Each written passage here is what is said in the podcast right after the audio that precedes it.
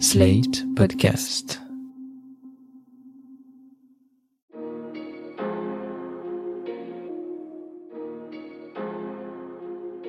Bonjour et bienvenue dans Le Monde Devant Soi, le podcast d'actu international de Slate.fr. Je suis Christophe Caron et je suis en compagnie de Jean-Marie Colombani, directeur de la publication de Slate. Salut Jean-Marie. Salut Christophe. Et d'Alain Frachon, éditorialiste au Monde et spécialiste des questions internationales. Salut Alain. Bonjour Christophe. Après de deux mois du premier tour de l'élection présidentielle, le sortant Emmanuel Macron tarde à présenter sa candidature. Le chef de l'État est trop occupé à gérer les affaires du monde, comme il le déclarait mercredi 2 février à la Voix du Nord dans le cadre d'un déplacement à Tourcoing. Je ne peux pas raisonnablement expliquer aux Français que je vais m'adonner à ce temps démocratique important, comprenez la campagne présidentielle, alors que je leur ai dit que je serais président jusqu'au bout, comprenez président de la République française et de l'Union européenne. Ainsi, le multiprésident s'est donné pour mission d'enclencher la désescalade entre l'Ukraine et son voisin russe. Et après une série de coups de téléphone, Emmanuel Macron a décidé de se rendre en personne à Moscou puis à Kiev lundi et mardi prochain. Un activisme diplomatique qui rappelle celui d'un autre multiprésident, Nicolas Sarkozy, qui avait tenté une médiation entre Russie et Géorgie en 2008, encore une fois dans le cadre de la présidence française de l'Union. Et pendant que l'Elysée tente une réconciliation sur le front de l'Est, entre Paris et Bamako, la situation se tend considérablement. Après une condamnation de la junte au pouvoir au Mali, qualifiée d'illégitime par Jean-Yves Le Drian, l'ambassadeur français a été prié de faire ses bagages par les autorités locales. Enfin, diplomatie toujours, si la France ne boycotte pas officiellement les JO d'hiver, elle évite soigneusement la cérémonie d'ouverture puisque la ministre des Sports française préfère ce jour-là un déplacement dans la Creuse à un voyage à Pékin. Pékin où elle se rendra tout de même dans la semaine pour soutenir les athlètes français. Bref, tout cela nous donne l'occasion de dresser un bilan de la diplomatie du quinquennat Macron et avant d'entrer dans le détail des dossiers dont je viens de vous parler, Jean-Marie, Alain, en un mot, comment qualifieriez-vous la doctrine Macron en matière de diplomatie? Alors si vous m'aviez demandé comment je qualifie la doctrine Mitterrand en matière de diplomatie, je vous aurais répondu très simplement tenir son rang. S'agissant d'Emmanuel Macron, c'est difficile de répondre d'un mot parce que il est président dans une période de complet bouleversement. Tous les équilibres géopolitiques, géostratégiques sont en mouvement en même temps. Les rapports de force se réorganisent, se défont et se réorganisent. Donc on est dans une période très troublée et très incertaine. Si on doit dire d'un mot, c'est s'adapter s'adapter à ces nouvelles donnes, en mettant à part la question européenne, parce que sur la question européenne, en revanche, il est très lisible, c'est une ambition française réaffirmée et ambitieuse pour la France et pour l'Europe. Mais là, comme il est au seuil seulement de sa présidence, on verra à la fin de cette présidence française ce qu'il en aura été.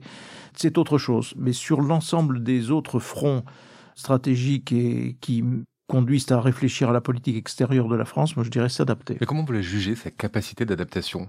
Elle est inégale, elle est inégale, mais en même temps, euh, c'est vrai que euh, aujourd'hui, on peut difficilement isoler la France du reste de l'Union européenne. Par exemple, je prends l'exemple des relations avec la Chine. On ne peut pas concevoir une relation franco-chinoise sans euh, le support, le soutien de l'ensemble de l'Union européenne, ne serait-ce que sous l'angle de la politique commerciale.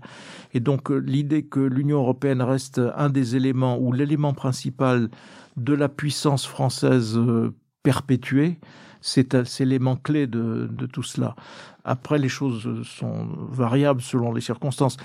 Nous avons aujourd'hui un problème américain depuis Donald Trump, mais comment définir l'attitude d'Emmanuel Macron qui a été tour à tour euh, flatteur euh, vis-à-vis de Donald Trump euh, contre toute évidence, et puis ensuite, du coup, ça l'a conduit à une relation un peu difficile avec Joe Biden, ainsi de suite. En revanche, dans la relation avec la Grande-Bretagne, il n'y a, rien à dire. Je veux dire, les torts ne sont pas de notre côté, donc on ne peut pas imputer à Emmanuel Macron la dégradation de nos relations avec la Grande-Bretagne. Avec l'Afrique, c'est tout autre chose, parce qu'avec l'Afrique, on est euh, en train de tourner une page définitivement au fond. La page de la colonisation, c'est une phase ultime de la décolonisation que nous sommes en train de vivre.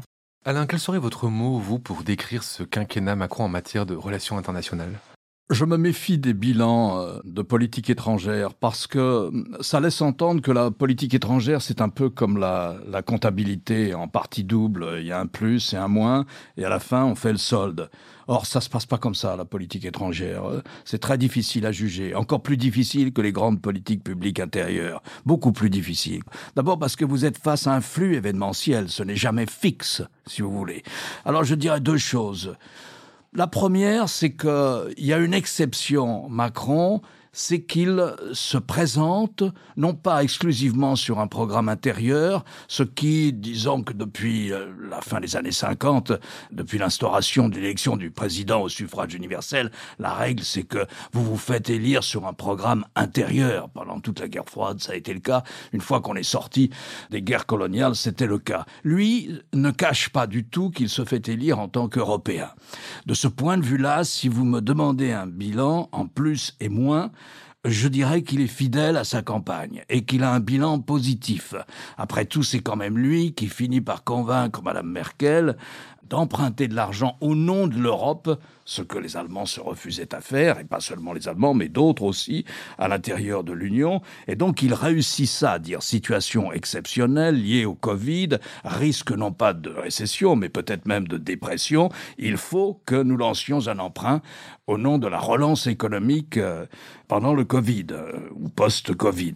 Et ça, c'est réussi. Donc ça, personne ne lui enlèvera ça. C'est une vieille demande française, hein, sous forme d'appellations différentes, eurobond, etc. C'est une vieille demande française. Bon, il y arrive. Et enfin, il en profite aussi, appuyé par euh, le président du Conseil italien, Mario Draghi, il en profite aussi pour dire que les règles budgétaires au sein de la zone euro sont obsolètes, elles sont trop strictes, et il faut voir les dix ans qui viennent avec euh, beaucoup plus de souplesse en la matière, en matière de discipline budgétaire, qu'il s'agisse de finances publiques ou de la dette publique. Donc ça, je pense que c'est véritablement à mettre à son crédit. Ensuite, il se trouve qu'il est président encore lorsque Joe Biden arrive à la Maison-Blanche et que Joe Biden relance quelques grandes idées en matière de politique étrangère qu'on oublie tout le temps c'est-à-dire la fiscalité sur les multinationales, idée française, idée pour laquelle la France se bat depuis longtemps, la fiscalité sur les GAFA, sur les grandes entreprises de services multinationales, et d'autres questions de ce type-là. Donc ce sont des idées françaises portées aussi par Emmanuel Macron avec l'insistance qu'on lui connaît. Après, Russie, Chine, comme le dit Jean-Marie, euh, naturellement, la France est une puissance moyenne et elle compte dans ses grandes négociations uniquement lorsqu'elle est euh, avec l'Europe et dans l'Europe, membre actif de l'Europe. Je dirais que moi, la caractéristique de Macron, un peu d'ailleurs comme Nicolas Sarkozy à un moment, c'est qu'il essaye. Il essaye, quitte à passer pour une sorte de fier à bras français, de petit coq français qui vole au-dessus de sa catégorie. Donc il essaie. Moi, je pense qu'il a raison. Je pense qu'il fallait essayer de voir ce qu'on pouvait faire avec Trump. Il fallait essayer de voir ce qu'on peut faire avec Poutine. La chute peut être assez dure. Je dirais qu'avec Poutine, il essuie un échec. Il essuie un échec jusqu'à preuve du contraire. Mais c'est difficile. Je vais vous raconter une anecdote. Au moment de la Géorgie, donc euh, Géorgie qui euh, aussi aspirait à, à rejoindre un ensemble occidental évidemment, qui se heurtait à Moscou, à Vladimir Poutine, considérant que les pays qui sont comme ça dans son étranger proche doivent être sous la tutelle de la Russie et donc ne doivent pas tomber de l'autre côté et se laisser euh, happer, séduire par les sirènes du monde occidental. Et donc, euh, la Géorgie est dans une situation très difficile. Le président de l'époque, Saakashvili, fait une bêtise, fait semblant de vouloir reprendre un terrain qui appartient à la Géorgie, mais qui était occupé par des forces russes, et Poutine en profite pour lancer son armée contre la Géorgie, qui essuie une défaite d'ailleurs, et on se demande si l'armée russe ne va pas aller jusqu'à la capitale, Tbilissi. Et c'est à ce moment que, président de l'Union européenne, Sarkozy, avec son ministre Bernard Kouchner, ministre des Affaires étrangères, va à Moscou. Et il prévient George Bush Jr., qui était à la Maison-Blanche. Il lui dit euh, Nous partons à Moscou euh, pour essayer de voir ce qu'on peut faire pour arrêter euh, l'armée russe. Et George Bush lui dit Écoute, tu vas te ridiculiser. Tu vas être ridicule parce que le temps que tu arrives à Moscou, ils auront déjà pris Tbilissi. Et tu seras humilié sur place parce que les forces russes seront à Tbilissi. Il se trouve que Sarkozy et Kouchner euh, ont convaincu, ou euh, je ne sais pas quelles étaient les intentions de Poutine, peut-être pas d'aller à Tbilissi, mais on ne peut pas le savoir et on ne le saura pas. Donc on peut dire que ce voyage euh, bizarroïde, qui se termine par un communiqué avec une phrase sur les frontières de la Russie qu'on n'aurait jamais dû signer, parce que quasiment on accepte l'annexion d'une partie de la Géorgie, mais il se trouve que ce voyage a peut-être empêché l'armée russe d'aller à Tbilissi. Qu'en savons-nous? Eh bien je dirais que lundi, le président euh, Macron va à Moscou, on ne sait pas. On ne sait pas, je veux dire, il a essayé. Alors on dit que c'est de l'activisme. Moi je dis que c'est de l'activité. Parce que quel serait le contraire? Eh bien le contraire, ça serait la passivité. Le contraire, ça serait de baisser les bras. Mais il prend ce risque-là qui est celle d'un pays qui veut boxer au-delà de sa catégorie. On voit quand même qu'il y a deux lignes différentes, celle de Washington qui est plus une ligne dissuasive et celle de Bruxelles et Paris qui est plutôt une ligne de, dialogue. Est-ce que le contraire de cet activisme dans le dialogue serait pas plutôt une ligne plus ferme, plus dissuasive? Est-ce qu'on peut pas se dire que ça fait longtemps qu'il parle avec Poutine, Macron, il a eu beaucoup de coups de fil, depuis quelques semaines, ils échangent beaucoup sans que Vladimir Poutine ne, ne recule. C'est pour ça qu'on peut s'interroger sur l'opportunité finalement de ce voyage qui ne serait peut-être qu'un voyage de plus finalement. Vous dites sans que Vladimir Poutine ne recule. Mais on ne sait pas. Peut-être a-t-il reculé ces trois dernières semaines. On ne sait pas. Je crois, moi, puisqu'on est entre journalistes, on porte des jugements, forcément. Je crois qu'il n'aurait pas été à Kiev. Mais je n'ai aucun élément pour vous dire, euh, finalement, il a renoncé à aller à Kiev ou il voulait aller à Kiev. C'est une supposition. Je pense qu'il n'entendait pas aller jusqu'à Kiev. Mais c'est ça, la politique étrangère. Vous prenez forcément ce risque-là. C'est un risque de posture. Alors sur la Géorgie d'un mot, il y a quelqu'un qui est vraiment convaincu d'avoir euh, repoussé l'idée de voir l'armée rouge, l'armée rouge, pardon, l'armée russe à Tbilissi, c'est Nicolas Sarkozy il en fait un titre de gloire. Donc, et il vous explique euh, avec sa verve habituelle comment il a réussi à convaincre Poutine de reculer, comment il a aussi emporté l'adhésion de George Bush sur ce sujet, avec euh, l'activisme, en effet, qu'on lui connaît, l'activité, comme dirait Alain, qu'on lui connaît. La question que vous posiez tout à l'heure sur euh, tout le monde dialogue avec Poutine, tout le monde dialogue avec la Russie. Regardez Biden, il est peut-être sur une ligne de fermeté, mais en même temps, il a restauré à la satisfaction de Poutine, un dialogue au sommet entre Russes et Américains qui fait l'impasse ou qui voudrait faire l'impasse sur les Européens, parce que on en a déjà parlé ici, mais Vladimir Poutine n'a que faire de, l'Union européenne, sinon de, l'affaiblir. Après, le, problème euh, français, c'est que vous allez entendre pendant la campagne, oui, mais il faut parler à Poutine, oui, mais tout ça, ce sont des postures idéologiques un peu absurdes. Il faut savoir que la Russie n'a pas de politique française elle a une politique allemande. Et la France, pour la Russie, c'est un levier vis-à-vis de l'Allemagne, mais ça n'est pas prioritaire. La priorité russe de toute éternité, si j'ose dire, c'est l'Allemagne. Et on voit bien que c'est là que la pression russe peut exister à travers notamment les fournitures de gaz. Donc euh, les Français se trompent toujours sur ce qu'ils peuvent attendre de la Russie, parce qu'il y a aussi ce mythe qui est né au fond après la guerre de 1870, où la Russie était considérée comme l'allié de revers parce qu'on craignait à juste titre la Prusse et l'Allemagne. Et donc la Russie était censée nous permettre de faire contrepoids. Et aujourd'hui, la Russie, c'est devenu dans le langage politique courant la façon de vous affirmer indépendant. Et donc de braver les États-Unis parce que vous regardez du côté de Moscou et donc vous seriez censé tourner le dos à Washington. Donc ça vous donne une sorte de certificat. Je veux dire, c'est une supercherie.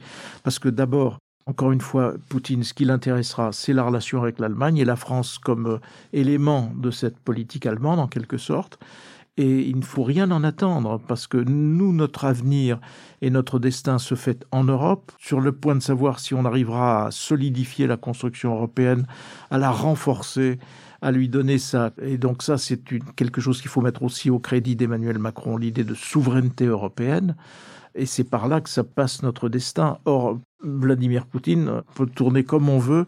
De toutes les façons, son objectif, c'est de voir dissoute un jour l'Union européenne. Donc, euh, nous n'avons pas trop le choix là-dessus. Et contrairement à tout ce que l'on nous raconte aujourd'hui sur, euh, voilà, comme vous savez, De Gaulle dans un discours fameux disait l'Europe, l'Europe, l'Europe. Ben, moi, je dirais, il y a tous ceux qui disent Poutine, Poutine, Poutine. Oui, mais so what? Alors on va quitter les confins de l'Union européenne pour partir en Afrique. Neuf ans que la France est au Mali. Elle s'est engagée sur ce terrain-là pour lutter contre les djihadistes. Neuf ans donc que les militaires français sont sur ce territoire-là. Et depuis quelques semaines, la situation s'est tendue entre Paris et Bamako. Madame, pouvez-vous nous, nous rappeler pourquoi on est parti là-bas au début? Pourquoi on y est encore neuf ans après? Et nous dire pourquoi c'est aussi tendu entre la nouvelle junte au pouvoir et Paris? C'est un point de départ auquel on n'échappe pas, parce que peut-être que c'est là que la France commet une erreur. Bamako, disent les militaires français, à un moment, ils le disent au président Hollande, Bamako est menacé. Il y a des colonnes de djihadistes qui descendent du nord. On ne sait pas s'ils vont s'arrêter à cette ville, on ne sait pas s'ils vont descendre à Bamako, mais s'ils descendent à Bamako, c'est un problème. Alors bon, là encore une fois, on est dans la politique étrangère. Hein. C'est un flux événementiel et naturellement, euh, sont des situations extrêmement mouvantes. Bamako était-elle menacée? C'est la capitale du Mali. Personne ne le sait vraiment. Y avait-il un risque? Oui, semble-t-il. Et sur cette base, il doit décider très vite. Là, la décision de politique étrangère doit être très rapide, mais quand même en accord avec l'Union africaine. L'aviation française arrête ou dissuade les colonnes de 4-4 du désert, les colonnes djihadistes, de progresser vers le sud, vers Bamako. Bon, le président fait une visite ensuite, euh, rassure euh, notre allié, il y a un accord de défense entre les deux pays, on est très proche, il y a une immense diaspora malienne en France, il n'y a pas d'intérêt économique particulier, il n'y a pas d'uranium, euh, comme on le raconte trop souvent dans, dans la presse anglo-saxonne, il n'y a pas d'intérêt particulier de la France économique au Mali. Mais on fait ça et à ce moment-là, on aurait pu dire, bon, mission accomplie, on s'arrête là. On s'arrête là, on sait que la situation dans le nord est très difficile, dans la zone sahélienne, on sait que c'est très difficile, tout le monde nous le dit, euh, les autres pays de la zone nous le disent, le Tchad, le Niger, l'Algérie, mais on décide d'aller plus loin. Et c'est là où il y a peut-être une erreur stratégique. Peut-être fallait-il rester en retrait, quitte à faire une autre intervention, mais peut-être ne fallait-il pas prendre en charge la défense des frontières du Mali, qui sont à peu près indéfendable. Donc euh, voilà, je dis peut-être. J'ai pas tous les éléments qu'avait le président Hollande à ce moment-là. C'est ce qui s'est passé en Afghanistan. On a chassé les talibans du pouvoir avec l'opposition afghane. On a mis l'opposition afghane, qu'on appelait l'Alliance du Nord, au pouvoir. On aurait pu partir. Non, on s'est dit, on va transformer ce pays en social-démocratie scandinave. Bon, on aurait pu partir et laisser les Afghans gouverner leurs propres affaires. On ne l'a pas fait. Je ne dis pas que la situation est similaire avec le Mali parce qu'elle ne l'est pas. Mais enfin, on décide de faire un investissement beaucoup plus constant et beaucoup plus durable. Et puis, euh, au fil des ans, ça se passe pas si bien que ça. C'est très difficile d'opérer. Non pas que l'armée française ne remporte pas des succès. Elle a quand même euh, beaucoup de morts, enfin 53 morts, je crois, à ce jour. Les alliés euh, européens, plus qu'on a bien voulu le dire, viennent nous aider. Il y a encore 1500 soldats allemands, par exemple, avec nous. Et nous, nous sommes 2500. Nous avons considérablement diminué nos forces.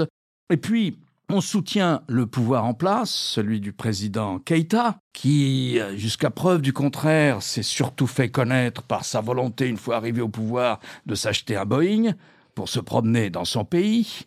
Et là s'installe une situation extraordinairement malsaine, qui est qu'on a le sentiment que les généraux maliens considèrent que la défense du pays et la lutte contre les djihadistes, c'est la France, et c'est pas le problème du Mali, et que c'est pas non plus le problème du président Keïta. Alors on soutient le président Keïta parce qu'il est élu démocratiquement, parce que le Mali fait partie de la communauté des États d'Afrique de l'Ouest qui tiennent à la démocratie ou à une évolution vers une forme de démocratie, on le soutient, mais sans se rendre compte qu'on soutient par là aussi une armée totalement corrompue, et sans se rendre compte qu'il y a comme ça une pacte, semble-t-il, une sorte de pacte entre les Maliens, dit la bataille contre les djihadistes, c'est les Français ou les Européens. Petit à petit, les Européens se sont engagés aussi à côté de nous, pas autant que nous, mais quand même, ils se sont engagés. Les Américains aussi, fournissant les moyens de transport et de renseignement. Et enfin, pour sortir de ce type de situation, qu'est-ce qu'on fait? Eh Bien, on fait toujours la même chose, la régionalisation, c'est-à-dire qu'on demande aux autres pays africains du Sahel de former ce groupe du G5, d'une armée qui comprend non seulement le Mali, mais le Burkina, le Niger, la Mauritanie et le Tchad. Le Tchad étant le seul pays de la région qui a une armée professionnelle. Avec la Mauritanie. Ils le font, mais sans grand succès. Ils le font sur financement de l'Union européenne, il faut dire les choses aussi comme elles sont, mais sans véritable succès. Et on rentre dans une situation où la force qui est chargée de, vous défendre finit par devenir une cible, et au lieu d'éteindre, enfin d'éteindre, comme si on pouvait éteindre ce type de guerre, parce que ce sont des guerres sans fin, avec qui va-t-on signer un traité de paix sur le respect des frontières du Mali Avec des colonnes de 4x4 qui vont, qui viennent, etc. Où se mélangent le banditisme, le djihadisme, le gangstérisme, etc. Plus des vraies questions locales de conflits euh, ethniques ou d'absence totale d'accompagnement économique et social de la part du gouvernement central du Mali. Voilà, on s'est retrouvé là-dedans, on s'est retrouvé dans cette situation à tort euh, ou à raison il faut avoir cet arrière-plan euh, en tête avant de savoir ce qui va se passer. Pour le moment, comme disent les Français, la junte n'est pas dans une phase de... Donc une junte, euh, il y a deux ans, prend le pouvoir, en 2020, prend le pouvoir en laissant un, un président d'intérim, puis lui-même, les militaires finissent par chasser le président intérimaire et son Premier ministre, et par ouvertement prendre les rênes du pouvoir.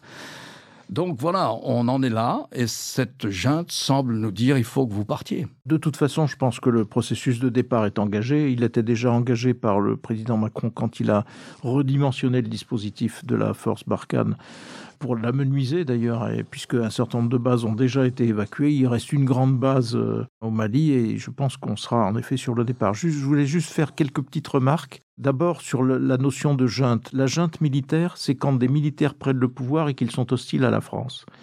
Quand ce sont des militaires qui ont pris le pouvoir et qui nous sont favorables, on dit c'est une équipe de transition.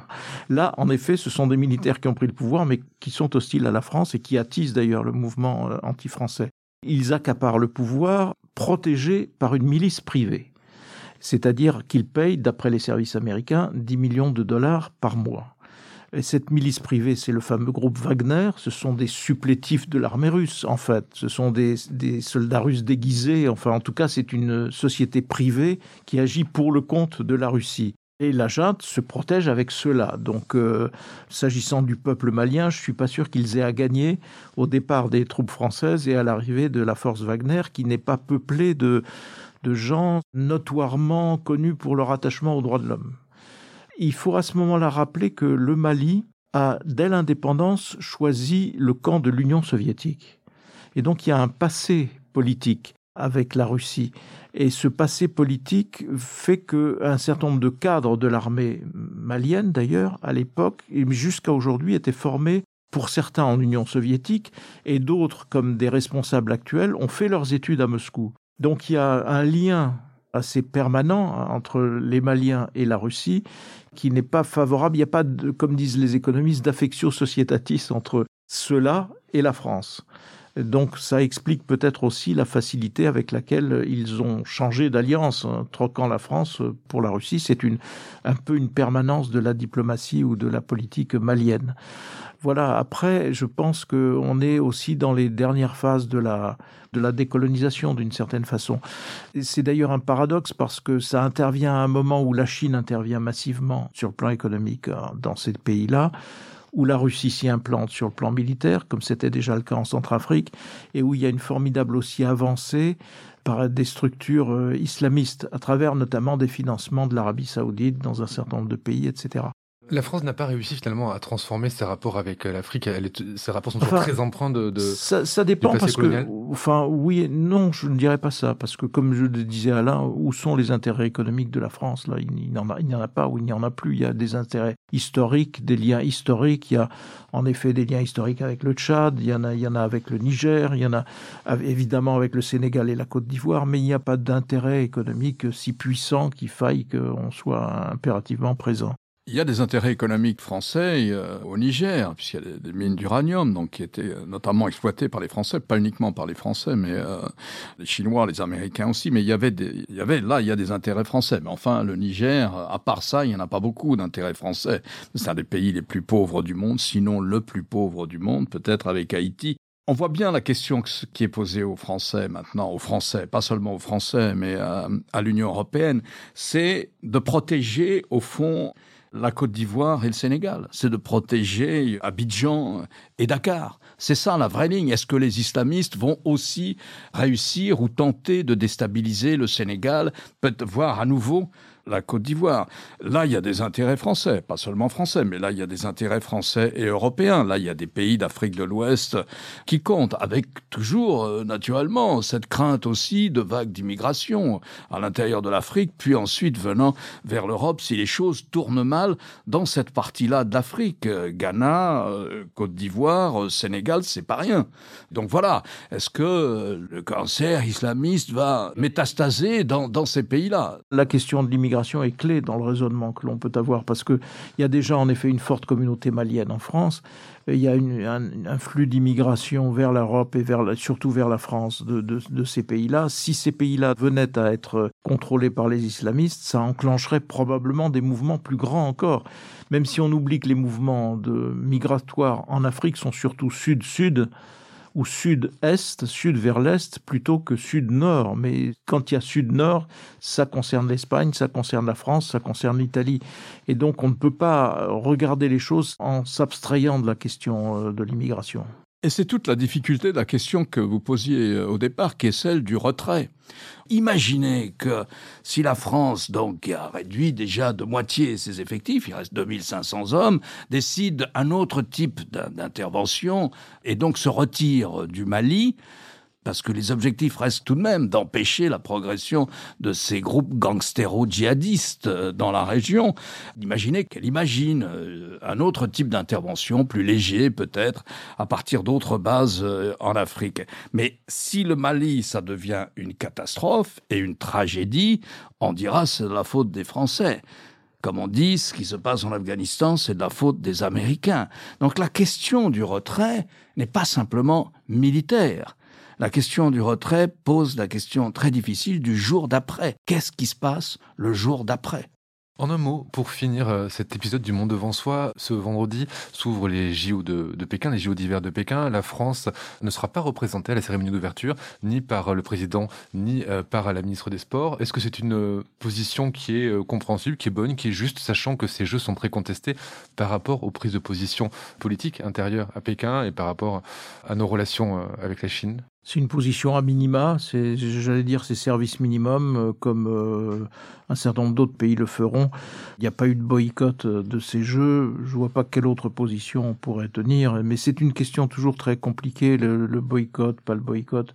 Ce qui est important, c'est d'essayer de continuer d'accueillir, d'aider les, ceux qui luttent pour la démocratie, de faire pression sur la Chine, ainsi de suite, ce qui est pour le moment, évidemment, peine perdue, comme on l'a vu à Hong Kong et comme on le voit pour les Ouïghours, mais euh, je ne pense pas que ce soit un bon terrain, le terrain des, des événements sportifs de cette nature ou alors on organise un boycott collectif, mais ça c'est autre chose. Moi, je pense que les jeux, euh, c'est de la politique aussi. Il faut le dire, il faut dire les choses. On peut aimer le sport, on peut aimer cette manifestation sportive exceptionnelle euh, tous les quatre ans. On peut respecter les athlètes, mais tout en disant arrêtons le discours du CIO, du Comité international olympique, est ridicule de dire c'est un moment où on met la politique entre parenthèses, c'est formidable, et où il y a des affrontements comme ça entre les pays euh, uniquement sur le plan sportif, mais c'est du bidon. Écoutez, on sait bien que une partie du comité international olympique est très largement, euh, sinon corrompue, enfin, elle cède volontiers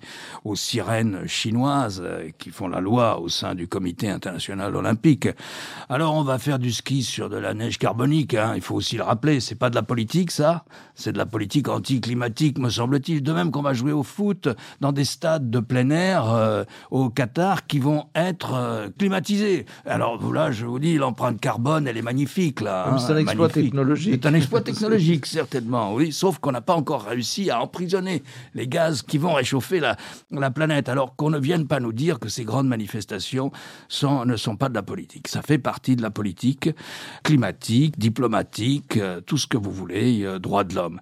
Boycott, pas boycott, oui, ça n'a pas beaucoup d'influence, croit-on. Qu'est-ce qui est venu de positif du boycott des Jeux Olympiques de Los Angeles? Il est venu que ben, les résultats sportifs étaient faussés, et puis voilà, c'est tout. Ça n'a absolument pas changé le cours de la politique en Russie. Le fait d'isoler comme ça, c'était l'Union soviétique, ainsi de suite. Et Dieu sait s'il y avait des raisons de l'isoler, parce qu'il n'y avait pas seulement la politique, il y avait aussi le dopage euh, qui était à grande échelle à l'époque. Rappelons-nous aussi ce qu'était l'école du sport en Allemagne de l'Est, ainsi de suite. Donc qu'est-ce que ça a apporté? Pas grand-chose. Sinon que c'est aux médias aussi d'éclairer sur la situation intérieure dans ces pays. C'est aux médias de ne pas relâcher le, fait d'alerter l'opinion sur les Ouïghours, sur Hong Kong, sur euh, ainsi de suite. Parce que c'est vrai qu'elle a raison. Le fait pour la Chine d'avoir les Jeux Olympiques, c'est un étendard magnifique. C'est fait pour célébrer les réussites aussi du régime chinois.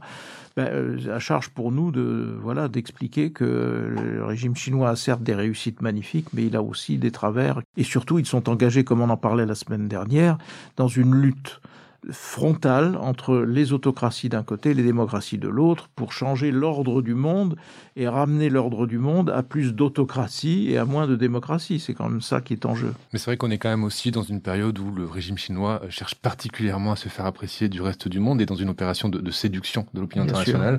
Et peut-être qu'effectivement, un boycott aurait peut-être eu un peu plus de poids que sur euh, les jeux, oui, Enfin, euh, quand François Mitterrand va à Moscou et qu'il fait l'éloge des dissidents, devant les dirigeants soviétiques, ça pèse davantage que si François Mitterrand pratique la politique de la chaise vide.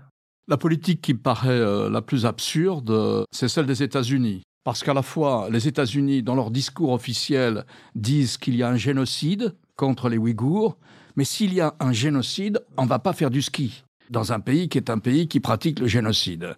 Donc je pense que cette position-là, elle, ne tient pas debout. L'Europe est beaucoup plus discrète dans la manière de qualifier ce qui se passe, euh, la répression contre les Ouïghours, un million trois cent mille personnes qui passent dans des camps de travail forcé, elle ne reprend pas forcément le, terme de génocide aussi fréquemment que le disent les dirigeants américains. Donc ça, la, position américaine me paraît farfelue. S'ils considèrent qu'il y a vraiment un génocide, eh bien, personne ne va faire du ski en Chine. Merci Alain, merci Jean-Marie. Avant de clore cet épisode du Monde devant soi, rappelons qu'un journaliste français est retenu en otage au Mali. Ce journaliste s'appelle Olivier Dubois et il a été enlevé le 8 avril 2021 par un groupe djihadiste proche d'Al-Qaïda, le GSIM. Alain, je rappelle votre chronique chaque jeudi dans le monde et sur le monde.fr.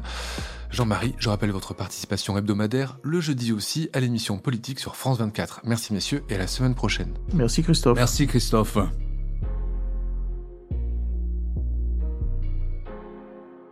Retrouvez le monde devant soi chaque vendredi sur slate.fr votre plateforme de podcast préférée.